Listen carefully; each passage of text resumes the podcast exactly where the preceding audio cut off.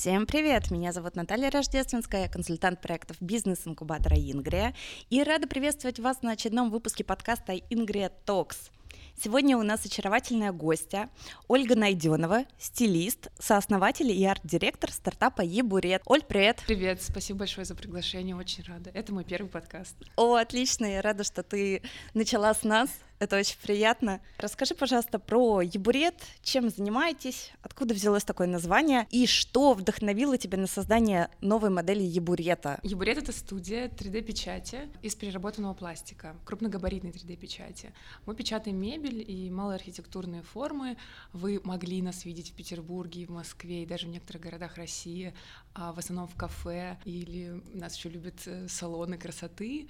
Это такие очень рифленые предметы яркого цвета, в Петербурге, например, в кафе «Слой» вы можете нас увидеть, или в Москве в ресторане ГЭС-2 вот там очень красивые э, стоят э, комплект нашей мебели.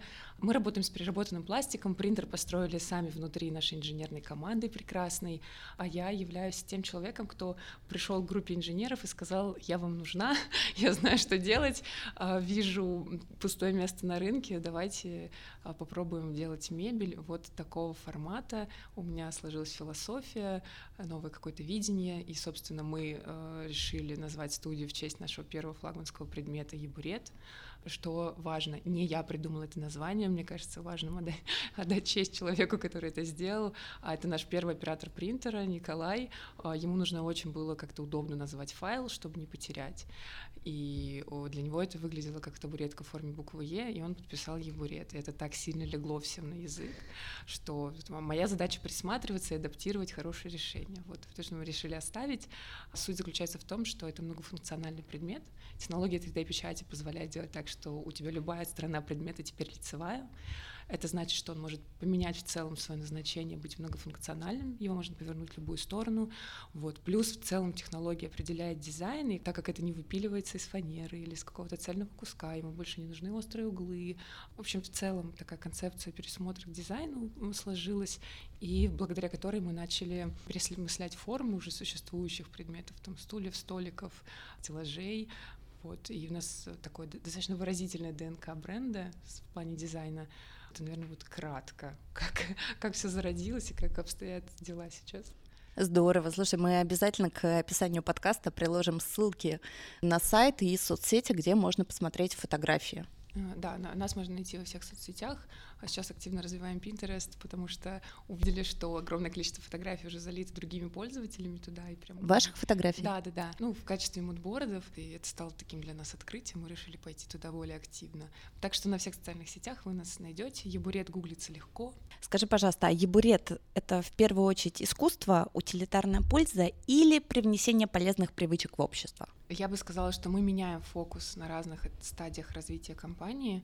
А, сначала, так как у меня был хороший опыт в продакшене, съемках, рекламе. Я неплохо понимала, на какие точки надо надавить, чтобы предмет достаточно быстро стал популярным. И изначально мы позиционировали ебуреты, первые предметы мебели, как функциональные арт-объекты. Более того, мы приглашали, ну и сейчас приглашаем всех э, а, наших клиентов к сотворчеству.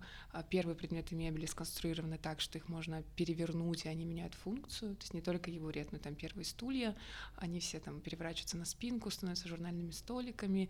И идея была в том, чтобы создать такой предмет перформанс, с которым человек ему интересно взаимодействовать, им классно похвастаться, когда к тебе приходит в дом или в пространство, он приглашает к диалогу, он твой э, друг, с ним возникает эмоциональная связь. И, в общем, да, изначально действительно позиционировано было больше э, про предмет арт-объект, плюс, так как это то, чем я со школы озабочена. Как мама шутит, что у меня в седьмом классе что-то перещелкнуло в голове рациональное потребление, потребление продуктов э, экологичных, с правильным составом, с минимальным влиянием на окружающую среду. Это всегда меня заботило. Это, собственно, то, как я познакомилась с инженерами, которые строят оборудование для переработки пластика. Я к ним пришла, чтобы они мне фурнитуру для моих сумок сделали. У меня до сих пор есть эта цепочка, mm-hmm. надо в рамочку ее повесить, да, а, которую я собиралась использовать в качестве ручки для сумки. С подписью, с чего все начиналось, да? Да, да, да, с этого все начиналось. Заплатила собственные деньги, чтобы мне сделать сделали ручку. Мне действительно интересно было сделать так, чтобы люди потребляли продукты из ресайкла. Вот тут я точно понимала, что нужно сделать так, чтобы они конкурировали на рынке с продуктами из первички. Особенно у нас в нашем обществе пока не готовы делать скидку на то, что это сделано из вторичных материалов. В любом случае это в первую очередь должно быть красиво, классно, удобно. И только потом, может быть, человек задумается о том, из чего это сделано. Поэтому моя задача была сделать абсолютно полноценный дизайнерский бренд, у которого есть такой бонус. Мы даже в своем позиционировании до сих пор не очень освещаем то, что мы делаем из переработанного пластика, потому что, к сожалению, пока это вызывает больше вопросов чем положительных реакций.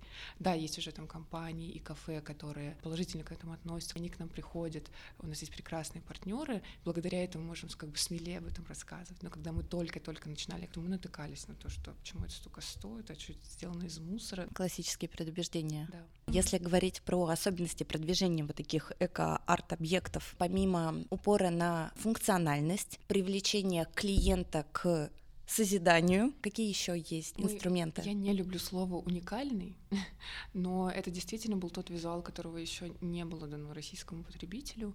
Вот, и мы как бы явились таким ну, чудо-юдом. Первопроходцами. первопроходцами. Вот, мы вызывали большой интерес, и Бурет был придуман инстаграмным изначально, потому что я понимала, что это что-то, что должно красиво выглядеть в социальных сетях на картинках. За счет этого ты как бы получаешь ну, просто бесплатную рекламу, когда тебя распространяет сообщество, пишут блогеры, красиво фотографируют чашечку кофе на нем. Мы до сих пор получаем достаточно большое количество отметок у других пользователей в социальных сетях, где другие пользователи спрашивают, а что это такое, где это взять, и на нас оставляют ссылку. То есть это бы тот эффект, который я добивалась изначально, чтобы вещь сама в себе шла по миру и рекламировала себя. Тот случай, когда упаковка особенно важна. Да, да. То есть, с одной стороны, ты говоришь, что сначала делали упор на функциональность, но по факту продвижением ебурета занималась именно визуальная составляющая. Абсолютно, абсолютно точно, да. Угу. Здорово, интересно. Вот это, видимо, как раз особенность продвижения арт-функциональных объектов. Почему, говоря про то, как э, вы продвигаете ебурет, ты забыла упомянуть, что вы выставлялись в Третьяковке? Ох, к нам пришла новый маркетолог, и она изучает как бы историю бренда и вообще всего нашего продвижения, что с ним происходило. И она говорит, ну вам пора писать книгу о том, как вам платят деньги, и вас же продвигают за это. Мы были таким перформансом, нас достаточно быстро заметили, плюс есть Александра Санькова, прекрасная руководительница музея дизайна, Музей истории дизайна в России, а, которая собирала коллекцию а, предметов дизайна, которые были сделаны у нас в стране. И также в рамках этого музея у нее был проект «Фантастик Пластик», где она а, привезла зарубежные предметы, вообще все, что ей удалось найти из переработанного пластика, чтобы показать российскому потребителю или посетителю музея того, что это, во-первых, современный дизайн, во-вторых, доступный способ производства. И вот в этот же момент, когда она собирала эту выставку, а, мы стартовали как проект.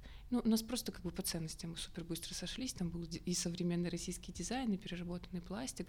И она нас э, пригласила, конечно, к тому, чтобы мы дали фонд предметы и выставлялись. Здорово. Эта выставка еще работает? Выставка «Фантастик Пластик» гастролирует по стране. Чуть меньше года назад я была счастлива побывать в Омске. Меня пригласили туда с лекцией как раз в рамках этой выставки. Они договариваются с каждым городом России, экспонируют там предметы, которые собрали, и иногда приглашают каких-то дизайнеров или экспертов выступить. Так что я с э, радостью побыла в Омске, выступила, посмотрела на свои предметы, еще раз посетила выставку. У них прекрасный каталог, кстати говоря, мы им пользуемся. Там достаточно подробное объяснение и информация о других производителях. Так что выставка гастрольная, а все, что касается фонда и музея дизайна, и там происходит переэкспозиция раз какое-то время. Ну, видимо, в зависимости от темы, я достаточно давно там не была, но точно знаю, что за это время мы даже один стул поменяли, потому что качество печати два года назад и сейчас кардинально отличается, и нам было неловко, что там стоит стул. Мы его забрали в архив Поле чудес. А что еще помимо стула представлено? А, ебурет и стул. Вот два, два наших первых предмета. А расскажи, пожалуйста, про производственный цикл. Вот пластик для переработки откуда берете? У нас нет производственных мощностей, чтобы собирать, аккумулировать этот пластик, сортировать, мыть, дробить. И у нас, естественно, есть партнеры, которые это делают. Мы их достаточно долго искали, заказывали партии вот вторичные такой гранулы нам в перегранулированный пластик приходит у разных производителей, так как этот пластик все равно используется на рынке, но для каких-то производственных вещей, типа там иногда литья труб, и туда добавляют много примесей, там и талик, и мел, и бумагу мы находили. В нашем случае это горело, воняло и сильно меняло текстуру предметов.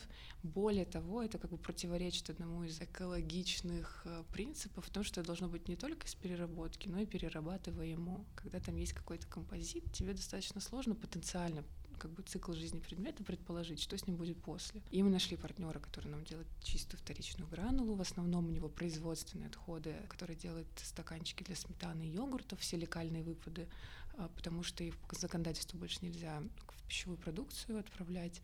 Вот, и они собирают эти отходы, еще что-то там сортирую мои, а, и заново моют, дробят, гранулируют для нас и предоставлять нам. Я просто очень горжусь этим сотрудничеством. Полилаб — это лаборатория Сибура, которая разрабатывает материал. Ответственность компании именно в том, чтобы придумать, как, как свой след сделать минимальным. И у них есть положение о том, как вовлекать вторичку в производство своих же полимеров, и они разработали материал Вивилен, а, и он есть а, Вивилен ПЭТ, Вивилен полистирол, Вивилен еще какой-то. Суть в том, что они действительно на сортировочных объектах собирают нужный тип пластика, направляют его перерабатывающему заводу, у них есть контракты, и потом вот эту вторичку у себя в лаборатории они примешивают к своему основному материалу, тогда он выдерживает нормы такой же, как первичный материал.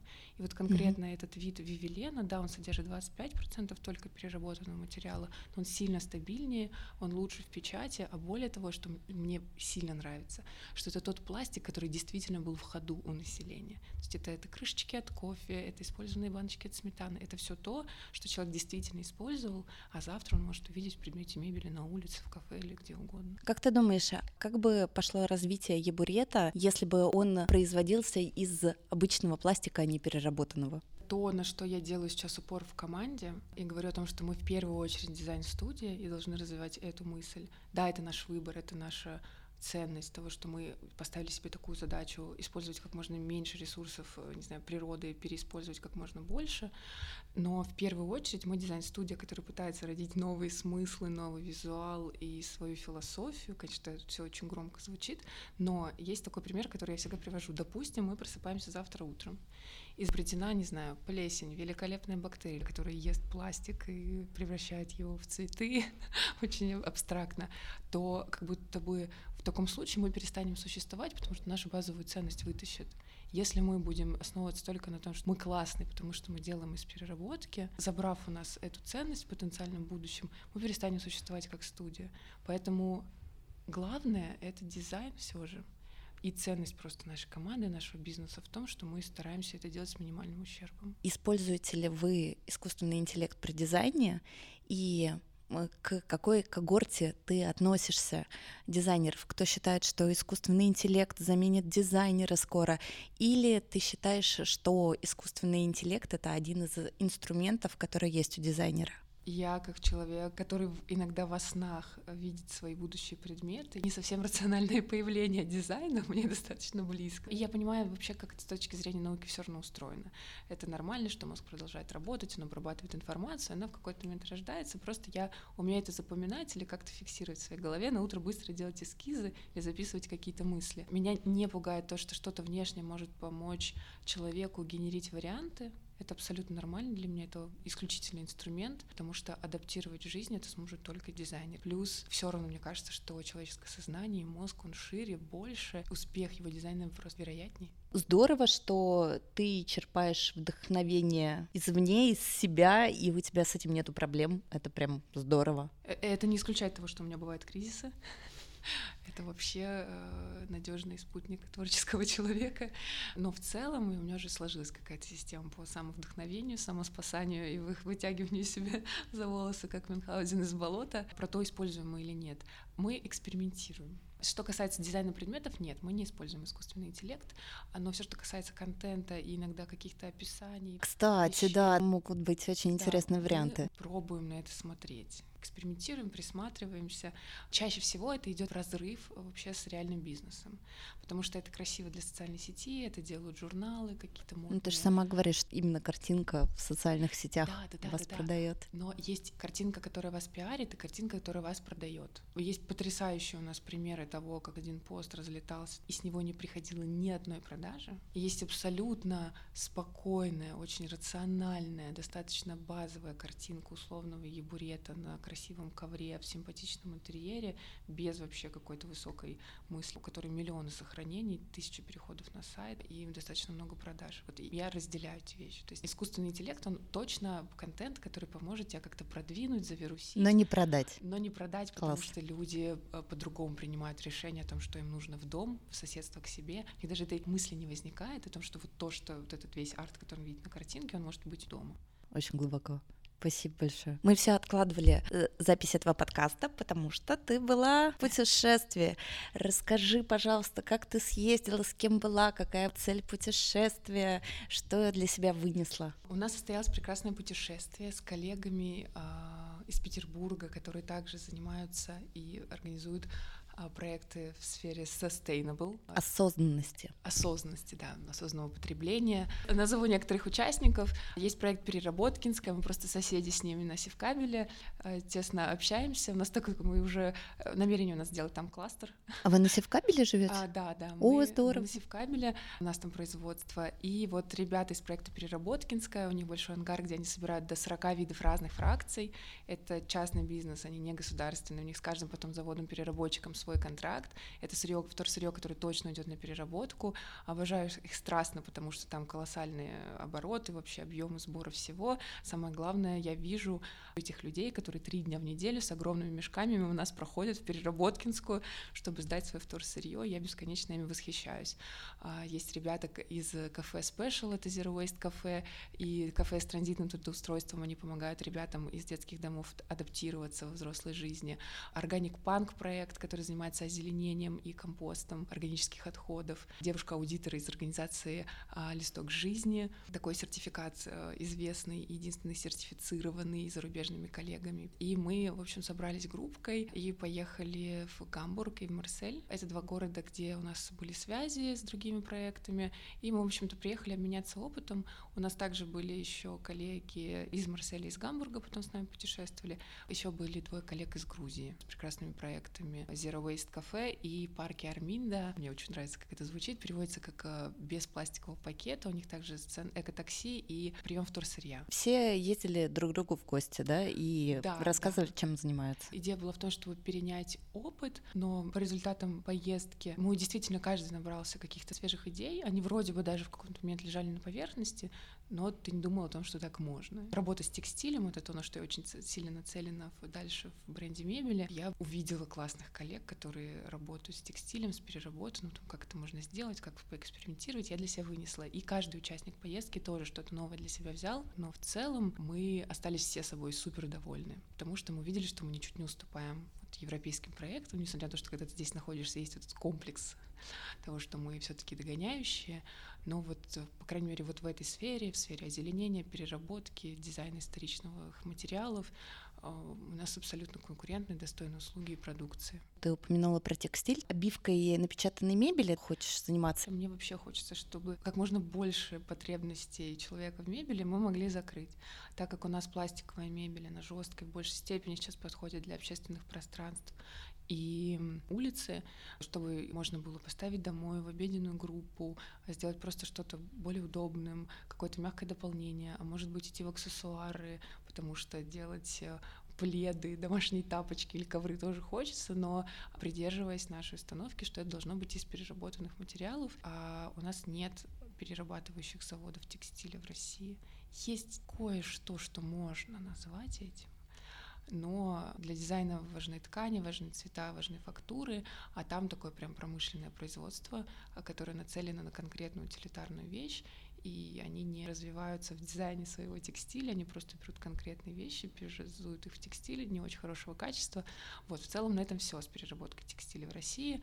Поэтому нужно делать, начинать самостоятельно. И вот эти примитивные лабораторные ручные способы я увидела, как, как можно просто попробовать самим что-то взять, перемолоть, сплести заново в нить и попробовать соткать. А не думала, может быть, начать с чего-то более простого, нарезать уже существующую ткань, как-то ее комбинировать? У нас другой подход. Ну да, это не переработка, но вторичное использование. Нет, не в этом. Это возможно. Просто это очень плохо масштабируется. Это штучные вещи, они долго создаются, они автоматически еще дороже будут стоить, потому что кроме как ручной труд, ты ничто не применишь. Я вижу студию такой, что она делает предметы партиями достаточно много, и мне бы хотелось, чтобы они в себестоимости были дешевле в будущем, либо мы могли придумать другие предметы, которые точно а, будут более доступными. Это громко заявлять, это точно не вторая Икея, но, например, такие студии, как Витра или Хей, мне очень нравится такой middle сегмент уверенный, с хорошим дизайном, качественными продуктами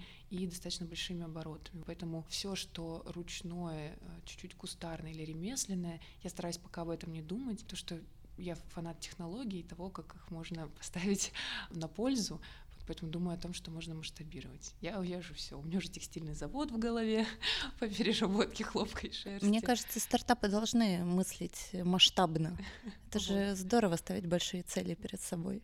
На этом пути важно качественных партнеров находить. Я думаю, что я такими тоже обзаведусь. Я, у меня уже есть намерение к кому прийти с предложением. А экоактивисты из России и экоактивисты из Европы похожие люди или в чем-то есть различия? Я в целом стараюсь избегать, особенно применимо к себе экоактивист, потому что у него есть и негативный шлейф в целом. Спасибо, Грете. И всем тем людям, которые обливают картины банками. Да, да, да. И... Что же вы делаете? Просто... Зачем? Дискредитируете хорошую идею, ребята, прекратите. И, к сожалению, активизм, он чаще всего связан с агрессией. Я, в первую очередь, дизайнер и бизнес-вумен. Есть разница, есть разница между предпринимателями в этой среде. Коллеги из Германии и Франции, они очень расслаблены. Даже то, как они собирались на наше общее мероприятие, то, какой темп речи, походка, какой мягкий взгляд. Мы же ощущались на фоне них немного дикими. У нас какой-то блеск в глазах, мы все питаем. Проекты, в которые мы приходили, это первые вопросы, которые я задавала. Так, а бизнес в чем? Вот в чем деньги, деньги, где зарабатываете? Вот так они вот руками разводят, какие-то эти вопросы были достаточно абстрактны. Пил с этими вопросами в представительстве Precious Plastic Гамбург. Это ребята, которые тоже делают установки и мебель или какие-то объекты из переработанного пластика. Я говорю, так, так, так, каталог есть, сайт есть, э, социальные сети есть, как вы продвигаетесь, какие предметы мебели. Все так молодой человек смотрел на меня с выпученными глазами. Он говорит, стоп, стоп, стоп, нам всего лишь год, у нас еще нет цели. Это у них такая прелюдия. Морально настраиваемся да, год. Да. Вот э, сделали мастерскую, уже приходят люди, но как это будет жить через год-два? Вот сейчас пока есть деньги, есть финансирование. Скорее всего, это финансирование продолжится, потому что достаточно много денег вкладывается в это. А кем вкладывается? А, государством государством, mm-hmm. плюс есть большие компании, так, по крайней мере, вот в Германии, могут поддерживать маленькие компании, например, поставлять им оборудование бесплатно или еще что-то, и за счет этого платить меньше налогов. У бизнеса есть выбор, куда отдать вот этот налог, либо поддержать другой малый бизнес, либо просто заплатить вот налог. Я знаю, что в России есть нечто подобное, когда ты официально переводишь деньги на благотворительность. А Не, но ну, одно дело благотворительность, да. а другое дело поддержка бизнеса. Другого бизнеса, да, да, да. Это, конечно, все очень сильно питает э, рынок лаборатории, в которой мы были, где есть там и прессы, экструдеры для пластика, буквально все предметы им э, подарили другие бизнесы. И мы, конечно, проводим параллели. Я думаю, боже, мы нашли людей, привлекли специалистов, сами собрали, что там заказали, старались сэкономить, сделать тут дешевле, проще, быстрее. То, что вообще невообразимо. Ты только построил оборудование, тебе уже на нем каким-то образом начать зарабатывать, иначе ты вообще не знаешь. Инвестиции искать сложно, особенно в современное время. Кредиты дорогие. Э, естественно, хочется быть более богатым и в меньшей зависимости от всего закладывать наших роботов и принтеров вообще не хочется потому что наше средство производства. И вот абсолютно другая сторона, где руководители проектов очень расслабленные, где изначально они получили гранты, достаточно большие суммы, которые не называют, мы вообще фантазируем, что бы мы сделали на эти деньги. И они просто делают любимое дело, в которое верят, не переживая о том, как зарабатывать деньги. Не устраивая какую-то постоянную гонку да, да, да, за да. результатом. В общем, что нас отличает? Блеск в глазах, сказал вот Олег наш. Немножко нездоровый, да? Да, он именно так и обозначил. Олег, который руководитель кафе Special, что вот у всех у нас в глазах есть такой чуть-чуть блеск такой дикий. А что, куда бежать? Да, Где? Да, да. Где, что делаешь? И мы готовы. Мы все с блокнотами записываем, все фотографируем. Сейчас, сейчас, мы вот сейчас, сейчас перенимем опыт. Все, мы готовы. И было, правда, было такое легкое разочарование, если честно, потому что чего-то революционного мы не узнали, не увидели. Более того, за своего пластикового коллегу из Гамбурга зацеплюсь, я дарила мерч, у нас есть брелоки нашей 3D-печати, и он удивился. Он говорит, ты такой широкий слой. Я говорю, да, это крупногабаритная 3D-печать. А, а до этого он говорит, мы делали исследование рынка, что мебель точно нужна на рынке Европе из переработанного пластика, люди готовы ее покупать. И я говорю, ну вы же знаете проекты The New Row, Blue Cycle, это как бы проекты, на которые мы когда-то опирались. Uh-huh. Они из переработанного пластика печатают мебель. И он говорит, нет, не знаю. Какое же исследование рынка делает человек, если двух просто хедлайнеров, огромные студии, которые делают мебель из переработанного пластика для улицы, он не знал. Может быть, это случайно, но для меня это был тоже маркер для того, что мы делаем это более глубинно, надо все три раза перепроверить, точно ли будут покупать, а желательно еще выставить рендер, собрать заказы, только потом производить. Таких очень много подстраховок, которые там бизнесмены не используют. Просто делают, потому что на это дают деньги, им искренне, как людям, хочется этим заниматься, и есть поддержка. Но не голодные они. Нет, делают это из изобилия, как мы определили. В нашем случае, да, это какой-то лютый энтузиазм, желание изменить что-то вокруг себя и просто такой вот, ну, немного жертвенность, если честно. Мне, конечно, очень хочется уйти от этой концепции, но я вижу это во всех своих российских коллегах. Это какая-то жажда сделать полезное. Почти у каждого история про то, как он ушел с классной работы, высокооплачиваемой, и просто решил заняться тем, что что кажется ему важным. Только его задача еще параллельно сделать так, чтобы это было монетизируемо, иначе вообще не выжить. Растрогала, до сердечка достала, я прям сижу и практически носом хлюпаю. Такие люди очень заряжают. Ты прям чувствуешь, как ты тоже, я тоже хочу что-то, вот что-то мне тоже надо, да. Но я ни в коем случае вообще не хочу обесценить работу европейских коллег. Мы видели потрясающий проект, особенно там меня в большей степени восхитили Zero Waste кафе, потому что я просто мало сталкивалась с такими. А расскажи про концепцию поподробнее. Это кафе, которое не оставляет отходов, а плюс оно борется с тем, что называется food wasting, это выбрасывание еды. С большими гипермаркетами или сетями сложно договориться, там есть проблемы с законодательством как в Европе, так и у нас, почему они не могут подходящие к сроку годности продукцию просто дарить, отдавать куда-то. Хотя сейчас уже есть такого рода вот, инициатива, вот, только есть, началось. Началось, только началось, да. Мы были в кафе с прекрасной основательницей Аланой, она сделала нам лекцию о том, в каких мешках они закупают продукцию, как они многих производителей перевели на оборачиваемую тару, потому что отказывать... Диктует свои условия? Да, делать закупки. Класс. Самое главное, эти производители, по-моему, орехов начали предлагать эту услугу другим покупателям, и это так внедрилось в рынок благодаря Алане. Какие они выбирают продукты, какие напитки, а, все, что там в бумаге приходит, все отходит на переработку. Любое стекло они тоже покупают или приобретают или используют в оборачиваемой таре.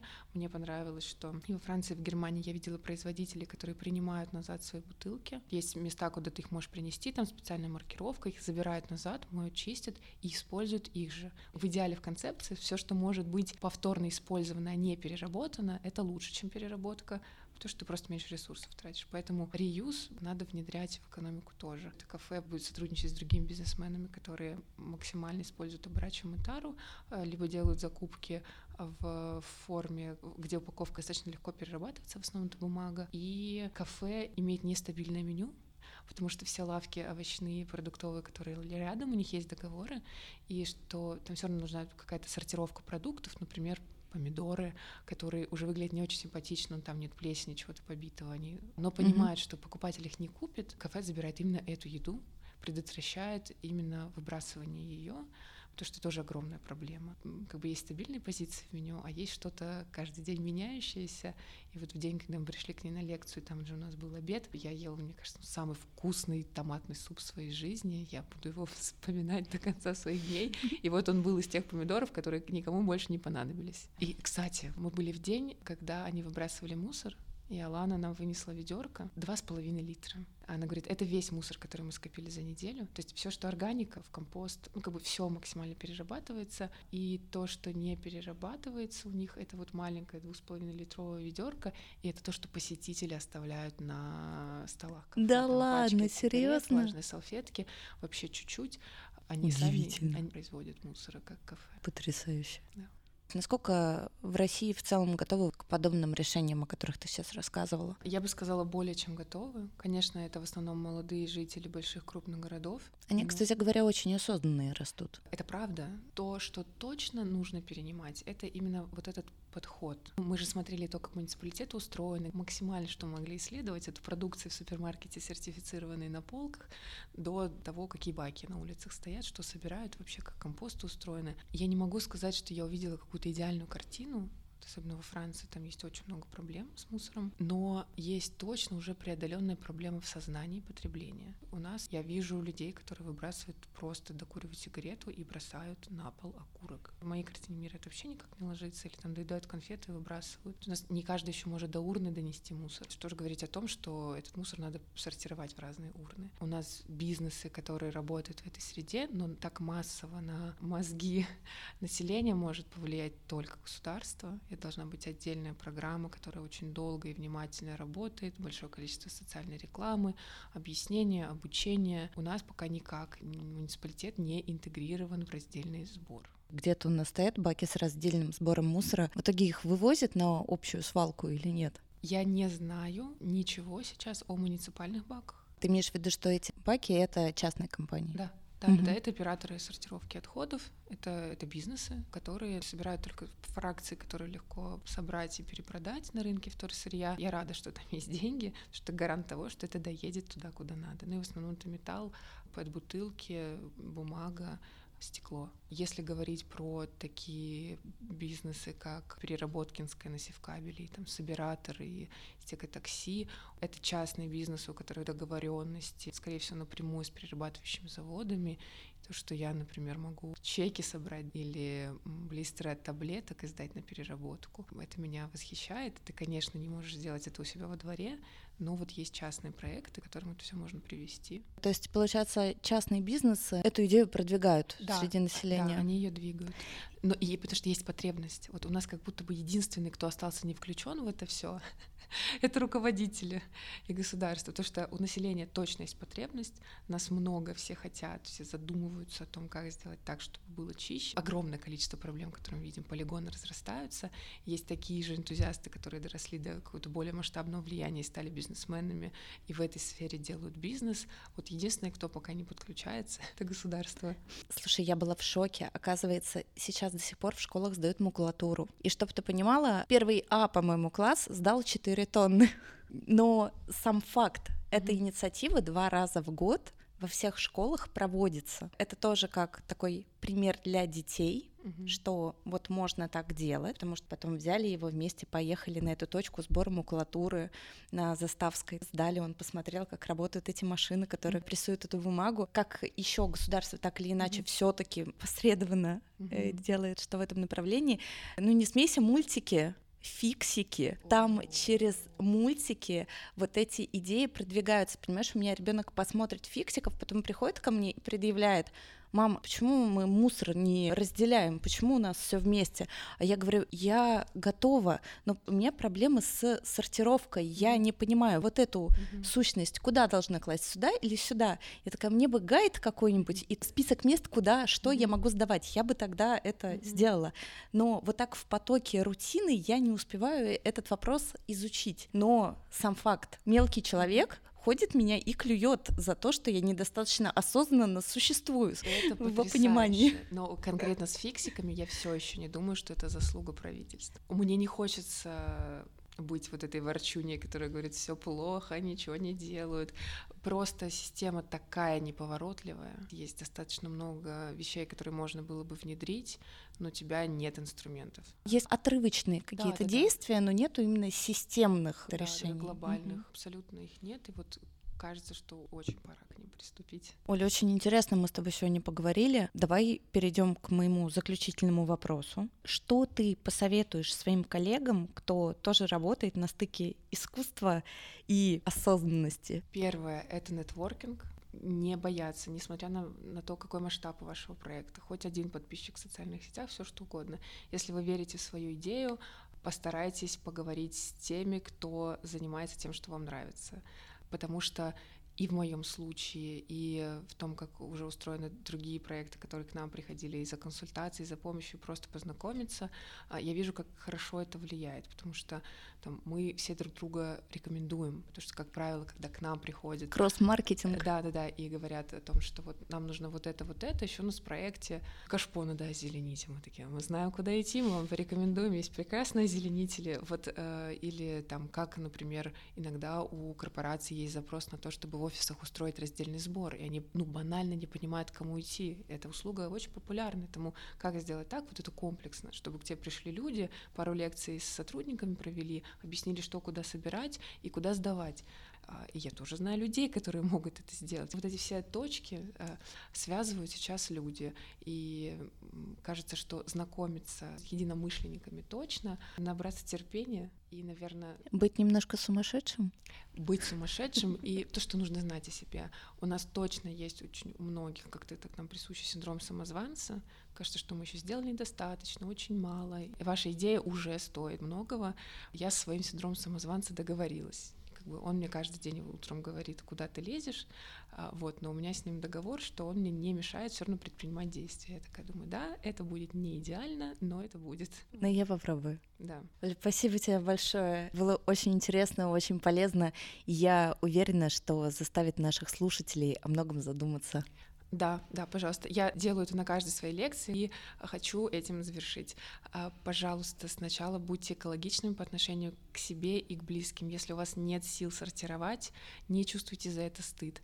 А, сначала просто складывайте мусор в урну. Следующий этап — начните сжимать кофейные стаканчики и бутылки. Так они меньше места занимают на полигоне, меньше места занимают в контейнерах. А, машины, которые занимаются логистикой, больше за один раз могут увезти, следовательно, меньше оставить след — уже очень большие вещи. Этот мусор, он бы занимал сильно меньше места. У меня сейчас такой инсайт, ты бы знала. Вспоминаю все свои несжатые стаканчики, да, потому да. что мне в голову не приходилось сжимать, да. чтобы для другого мусора в контейнере осталось больше места. Мне реально же такое никогда в голову не приходило. Это, это вообще первые шаги. Ну, еще стараться осознанно потреблять, уметь э, грамотно оценивать, нужна ли тебе вещь, очередная упаковка, заказ с Wildberries или что угодно. Осознанное потребление стараться внедрять. Спасибо Спасибо тебе большое. Я пошла исправляться. Сжимать все стаканчики. И сжимать стаканчики, совершенно верно. Спасибо вам. Спасибо всем, что были с нами. Увидимся на следующем подкасте. Всем пока.